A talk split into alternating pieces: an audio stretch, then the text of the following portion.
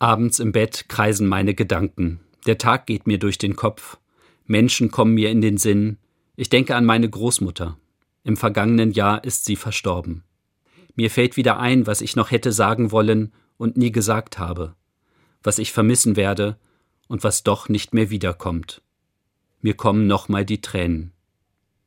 Als Jesu Freund Lazarus stirbt, weint auch Jesus. Die Menschen kommen, sie sind ratlos über seinen Tod. Da spricht Jesus, Ich bin die Auferstehung und das Leben. Wer an mich glaubt, der wird leben, auch wenn er stirbt. Der letzte Abschied schmerzt, aber ich gestehe, der Tod hat für mich keine letzte Wirklichkeit. Ich glaube an einen lebendigen Gott. Wenn ich irgendwann sterben muss, werden meine Tränen des Abschieds nicht das letzte von mir sein. Kommen Sie behütet durch die Nacht, Mattes Buffin, Pastor in Hannover.